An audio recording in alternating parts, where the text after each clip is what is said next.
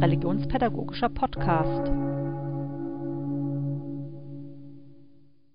Bereits im Januar diesen Jahres erschien die Basisbibel als vollständige Ausgabe mit Altem und Neuem Testament. Sie ist vor allem für die Arbeit mit Kindern und Jugendlichen empfohlen. Daher beschäftigt sich der aktuelle heutige Podcast so kurz vor Weihnachten mit der Basisbibel. RELPOD ist der religionspädagogische Podcast des RPI, der EKKW und der EKHN. Mein Name ist Katja Simon und bei mir zu Gast und zugeschaltet sind heute Isabel Paul und Michael Janke.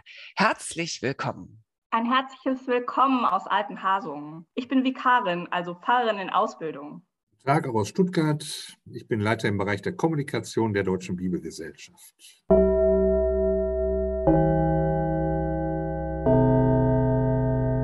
Herr Janke, die Basisbibel ist eine neue Bibelübersetzung.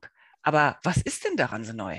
So neu ist die Bibelübersetzung gar nicht, denn das Konzept für die Basisbibel stammt bereits aus den frühen 2000er Jahren. Damals kamen kirchliche Jugendverbände auf die Deutsche Bibelgesellschaft zu und berichteten, dass die Jugendlichen mit den gängigen Bibelübersetzungen nicht mehr gut klarkamen. Das lag an der Änderung der Lesegewohnheiten, also dem Leseverhalten, dem medialen Wandel, und es war weniger Bibelwissen verfügbar. Das war eine echte Herausforderung. Die Basisbibel hat darauf reagiert. Die Übersetzungssprache ist einfach. Zusätzliche Überschriften verkürzen die Abschnitte und helfen bei der inhaltlichen Orientierung. Schwierige Begriffe werden am Rand erklärt.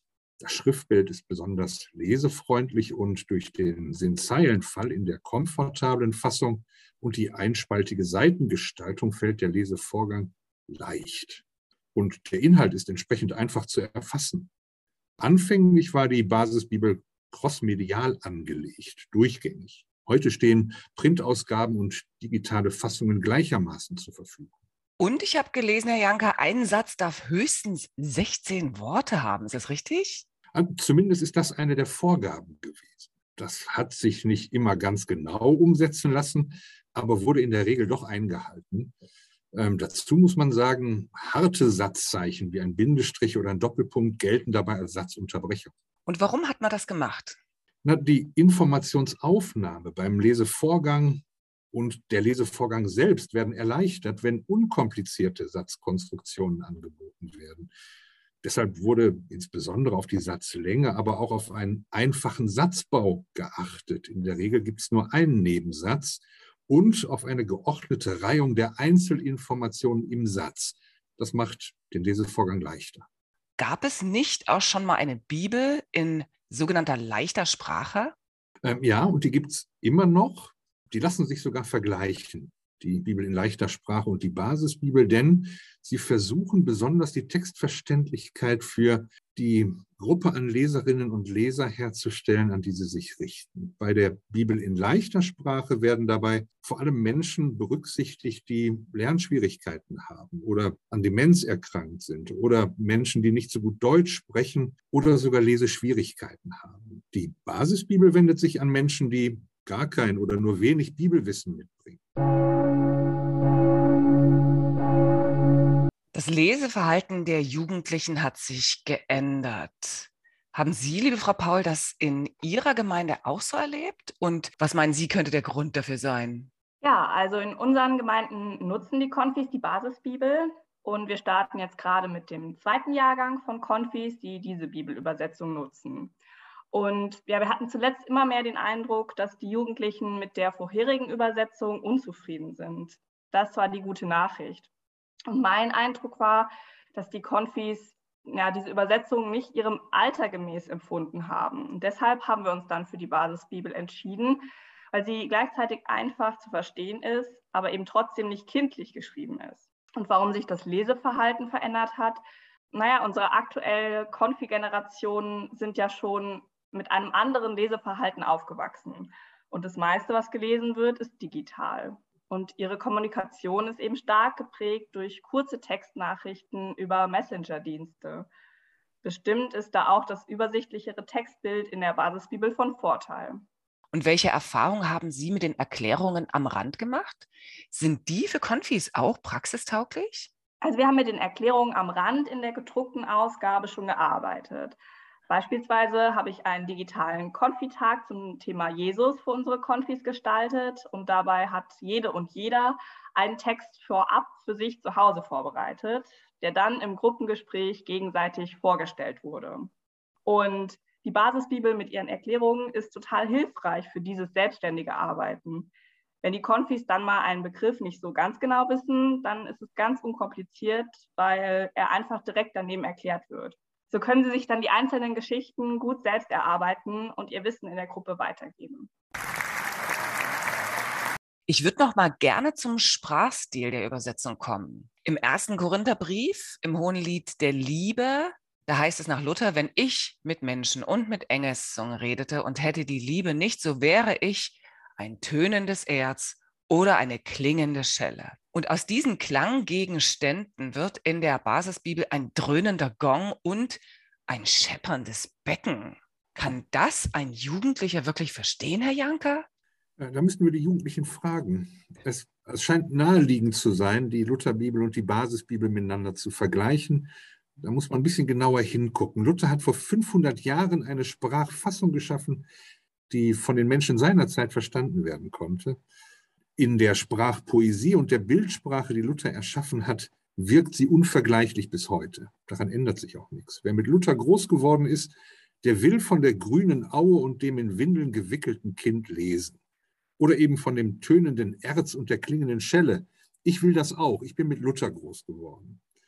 Und entsprechend ist bei der Revision der Lutherbibel versucht worden, diese Sprachkraft noch besser hervorzubringen, herauszuarbeiten. Der Fokus der Basisbibel liegt an anderer Stelle. Er liegt bei der Absicht, eine Sprache zu finden, die vor allem verstanden werden kann. Wenn man ohne Bibel- und Lutherkenntnisse Bibeltext lesen möchte, geht dabei eine Romantik der Sprache verloren. Für unsere Lutherohren mag das so sein. Fehlt dabei das Mysterium einer Sprache, die man nicht zwingend verstehen muss, durch deren Poesie sich aber dennoch ein Sinn erahnen lässt, auch das mag der Fall sein. Wer aber nach einer Bibelübersetzung sucht, die vor allem auf eine verständliche Sprache und Hilfen zum Verstehen der Inhalte setzt, der ist mit der Basisbibel deutlich besser bedient als mit der Luther. Und wie ist das in Ihrer Gemeinde, Frau Paul? Gibt es da nicht auch Widerstände gegen die Basisbibel? Im Gottesdienst habe ich jedenfalls ähnliche Erfahrungen gemacht. Wenn ich mich für die Basisbibel entschieden habe, dann gab es manchmal Rückmeldungen, die ausgedrückt haben, dass es sich neu oder anders anhört als gewohnt. Aber, und da würde ich mich Herrn Janke anschließen, das sind dann auch Generationen, die mit Luther aufgewachsen sind. Für mich kommt es da immer drauf an. Am Weihnachtsabend würde ich mich wahrscheinlich immer für Luther entscheiden. Aber wenn die Personen den Text, den ich predige, sowieso nicht kennen, dann glaube ich, dass die Basisbibel vor allen Dingen auch zum Hören verständlicher ist. Und in der Konfi-Arbeit ist mir das bisher noch nicht begegnet, dass irgendwie der Text für die Konfis komisch oder anders klingt. Ganz im Gegenteil, ich habe aktuell den Eindruck, dass ich weniger oft gefragt werde, was Wortbedeutung angeht. Und deswegen bin ich im Moment wirklich froh über die Entscheidung, die Basisbibel mit den Konfis zu nutzen. Und trotzdem frage ich mich, wie die Bibel in der Konfi-Arbeit so thematisiert werden kann, dass vielleicht sogar Glaube wächst. Glaube hat heutzutage ganz viel mit eigener Entscheidung zu tun und damit, inwiefern Dinge sich als relevant für das eigene Leben erweisen. Und ich denke, da ist es schon mal eine gute Grundlage, wenn es nicht an einer Sprachbarriere scheitert, wenn Jugendliche mit der Bibel in Auseinandersetzung kommen. In meiner bisherigen Konfi-Erfahrung haben sich zwei Dinge bei der Konfi-Arbeit mit der Bibel besonders bewährt. Zum einen das spielerische Herangehen. Ich habe zum Beispiel einen digitalen Konfitag zum Thema Essen und Trinken in der Bibel mit zwei Kolleginnen gestaltet und da gab es dann ein Quiz für die Konfis, so ähnlich wie Wer wird Millionär. Eine von uns war die Moderatorin und die Konfis hatten zu Hause ihr Handy, an dem sie sich für eine Antwort entscheiden konnten. Am Ende werden die ersten drei Plätze vergeben und natürlich hat der oder die Gewinnerin dann auch einen Preis gewonnen. Und zum anderen ist es der Versuch, biblische Themen nach den Themen der Konfis zu befragen. Also ganz konkret meine ich, dass die Konfis einbringen können, womit sie sich beschäftigen wollen. Und dann schauen wir, was die Bibel dazu zu sagen hat. Und so merken dann die Konfis, dass da in der Bibel durchaus Sachen drinstehen, die sie betreffen und interessieren. Beispielsweise gestalten wir zusammen mit den Konfis Gottesdienste. Die Konfis wählen dann ein Thema für den Gottesdienst aus. Dann suchen wir zusammen passende Bibelstellen dazu. Und erarbeiten einen Gottesdienst mit Liedern, selbstgeschriebenen Texten und Anspielen oder Videoclips, die die Konfis zu den Bibelstellen gestalten, die sie gut finden.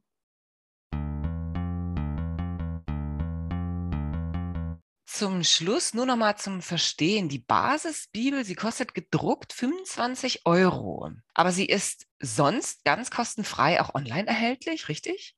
Ja, das stimmt. Genau genommen kostet eine gedruckte Fassung in der günstigsten Version sogar nur 15 Euro.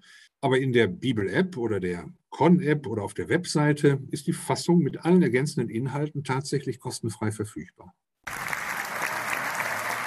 Vielen Dank, Herr Janke. Vielen Dank, Frau Paul, für dieses interessante Gespräch. Ich wünsche allen Zuhörenden Freude am Bibellesen mit Schülerinnen, Schülern und Konfis. Vielen Dank fürs Zuhören und lassen Sie uns in Kontakt bleiben. Auf Wiederhören.